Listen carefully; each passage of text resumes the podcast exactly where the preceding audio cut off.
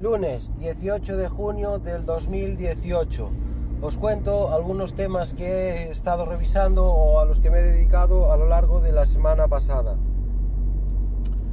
Mirad, en primer lugar, eh, deciros que tenía un, equipo al cual le había instalado uno de esos Windows eh, que puedes descargarte directamente desde la página de, de Microsoft. Vamos, todos los Windows he dicho una tontería, se pueden descargar directamente de la página de Microsoft, pero me refiero a que uno de esos portátiles que yo había formateado, pues le había instalado el Windows original.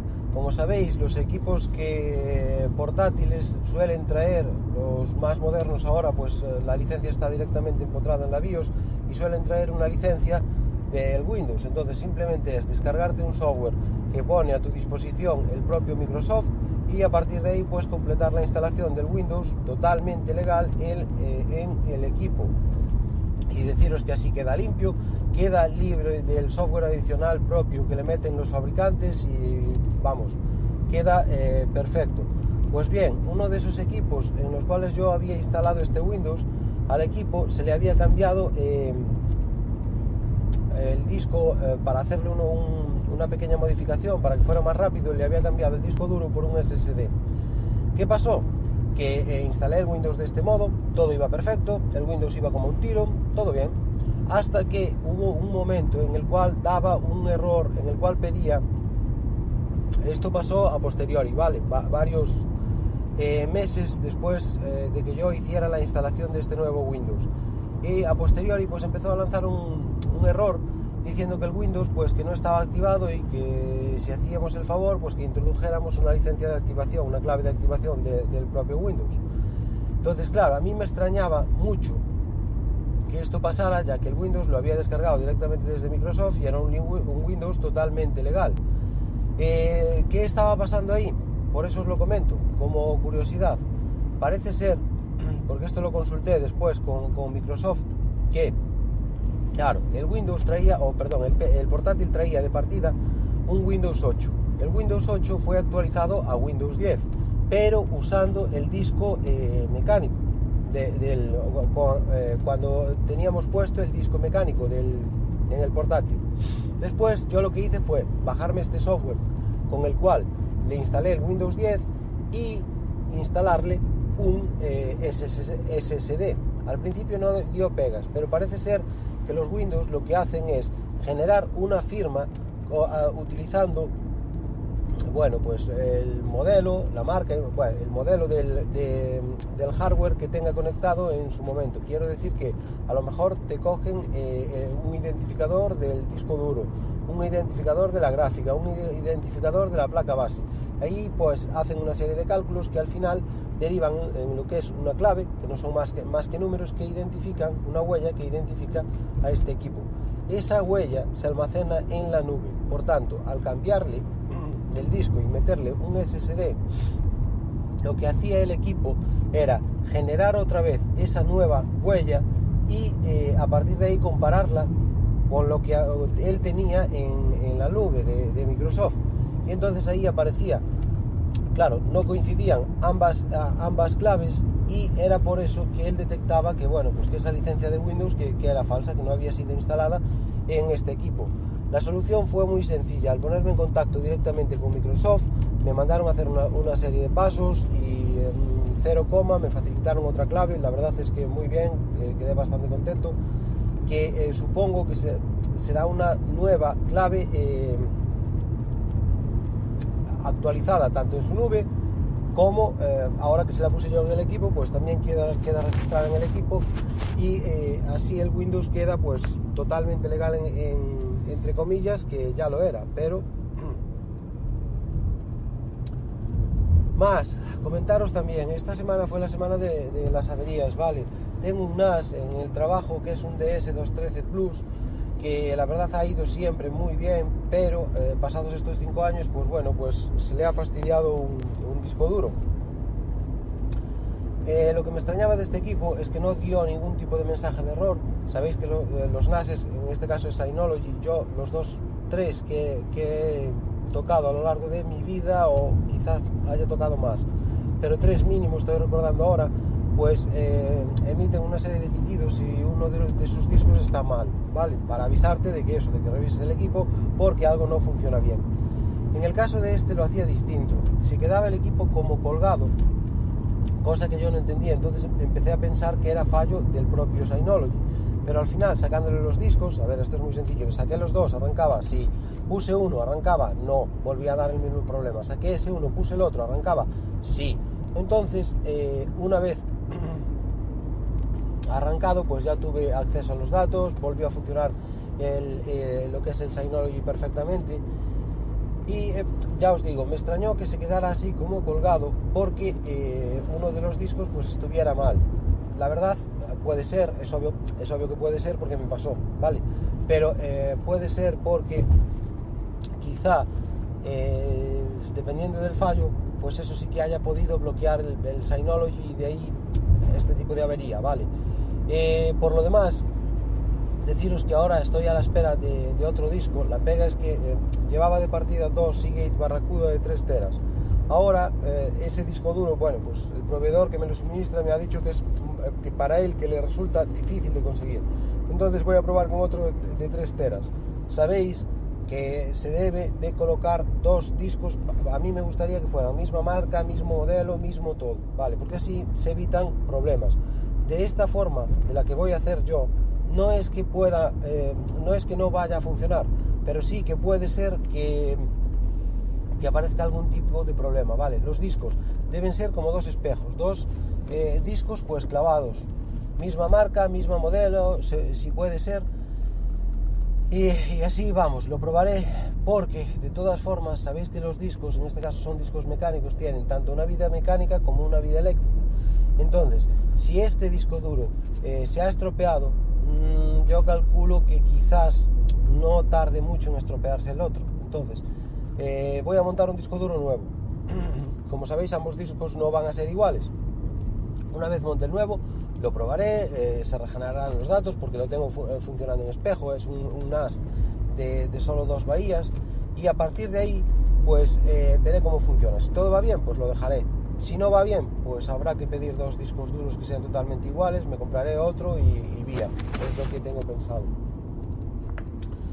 Más temas. No sé si lo sabéis, pero eBay ha sacado una promoción que se denomina eBay Extra. Vale, eh, por lo que he podido leer, tampoco le he echado eh, un, gran vistazo, pero sí puedo deciros que funciona porque ya he hecho una compra eh, aprovechando una promoción que ofrece. eBay Extra en lo que se basa es en darte una serie de puntos en función de las compras que tú hagas en eBay. Con esto, claro, cuanto más compres en eBay, más puntos tendrás. ¿Y para qué sirven estos puntos? Bueno, pues sirven porque después, en función de la cantidad de puntos que acumules, te van dando dinero.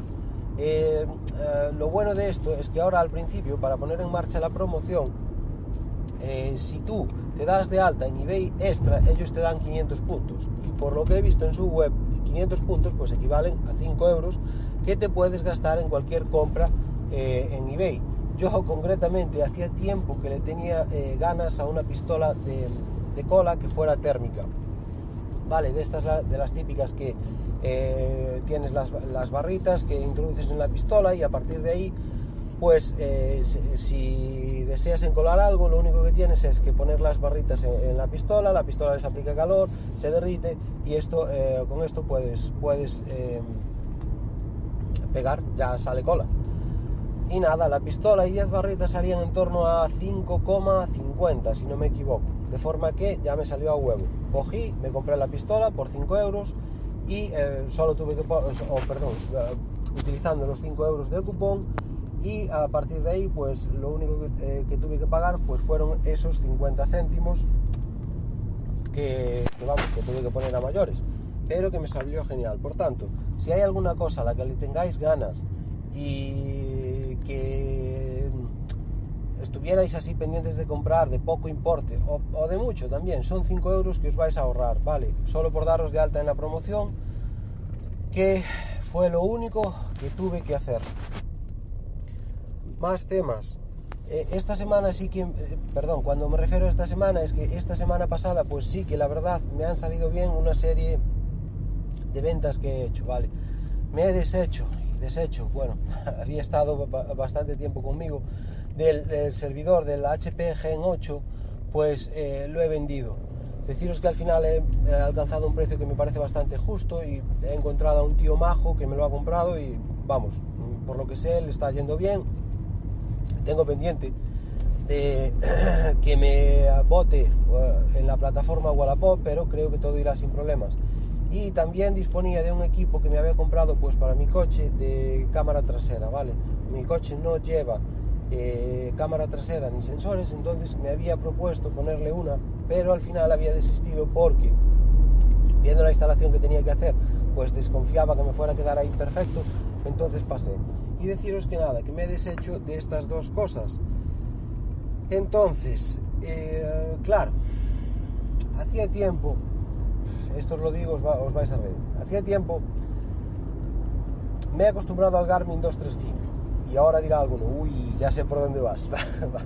Eh, ¿A qué me refiero? Que ya le empiezo a ver los defectos a este eh, pulsómetro, como sabéis, incorpora más, más funciones, la de cronómetro, estoy en general contento con él, ¿vale? En general no, estoy bastante contento, casi muy contento. Pegas de este pulsómetro. Una, mide el pulso en la muñeca. Esto es genérico. No he conocido ningún pulsómetro que mida de forma correcta eh, el pulso en la muñeca. Si te funciona medianamente bien cuando las pulsaciones las mantienes estables a lo largo del tiempo. Pero si trabajas con intervalos de velocidad y haces picos de pulsaciones, mm, ahí ya no, no son precisos, ¿vale? Medir las pulsaciones en la muñeca no, de esta forma no, no va, no funciona correctamente. Por tanto, eso es una de las pegas eh, eh, que le achaco. Segunda pega que le achaco. Bueno, pues le achaco que em, la batería, imaginaros, la cargo un día. Si yo no salgo a correr con, el pulsómetro, o sea, si lo usas para un uso normal, de ver la hora, ver cuatro estadísticas por ahí y tal, Así la batería te dura bastante, te dura, eh, os diría, en torno a la semana, calculad como unos 4 o 5 días. Pero lo que sí he notado es que este pulsómetro no es eh, viejo, o sea, no recuerdo ahora exactamente cuándo lo compré, pero no llega a un año, obvio, aún dudo que llegue a medio año.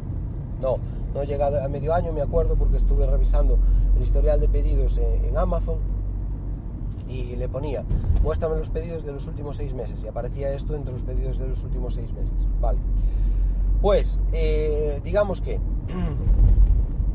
eh, me fastidiaba porque le hacía una carga completa. Después salía a correr y a lo mejor me marcaba al día siguiente que el pulsómetro estaba al, imaginaros, pues, eh, no, te pone el porcentaje, o yo no lo tengo configurado así, pero como a un 80% o así por la gráfica de barras que te aparece en la pantalla del pulsómetro. Vale, Después, a lo mejor salía a correr otra vez y de repente me bajaba de golpe y a lo mejor pues estaba la batería a punto de agotarse. Esto me pasó en una salida y me fastidió bastante porque, como sabéis, a los que nos gusta cuantificarlo todo, pues ahí eh, intuía que no iba a acabar la carrera eh, con las estadísticas y me fastidiaba. Vale, pues eso, no me gustó. Al final eso salió bien, me cuantificó todo a lo largo de la carrera, pero vamos, quedó la, la batería casi agotada cuando en teoría tenía pues a lo mejor más del 60%, más del 70%. No me gustó. Vale. Tercer punto. Como sabéis, me he comprado una banda Wahoo. Eh, la Wahoo Fitness, no sé qué. Eh, que la, banda, en teoría, os hablo claro, en teoría está de puta madre, te cuantifica el pulso. Sí que es cierto que si quieres medirte las pulsaciones de forma fiable, debes recurrir a una banda en el pecho. Y esa era mi, idea. Pero la banda Wahoo y el pulsómetro Garmin de Forerunner 235 no se llevan especialmente bien. Y os digo yo el por qué. Porque cuando trato de sincronizarlos a ambos, a lo mejor me lleva pues como unos 10 minutos sin exageraros nada. Porque cuando la detecta, a veces la detecta, se queda como colgado. Esto pasa solo al principio, una vez que la engancha va bien.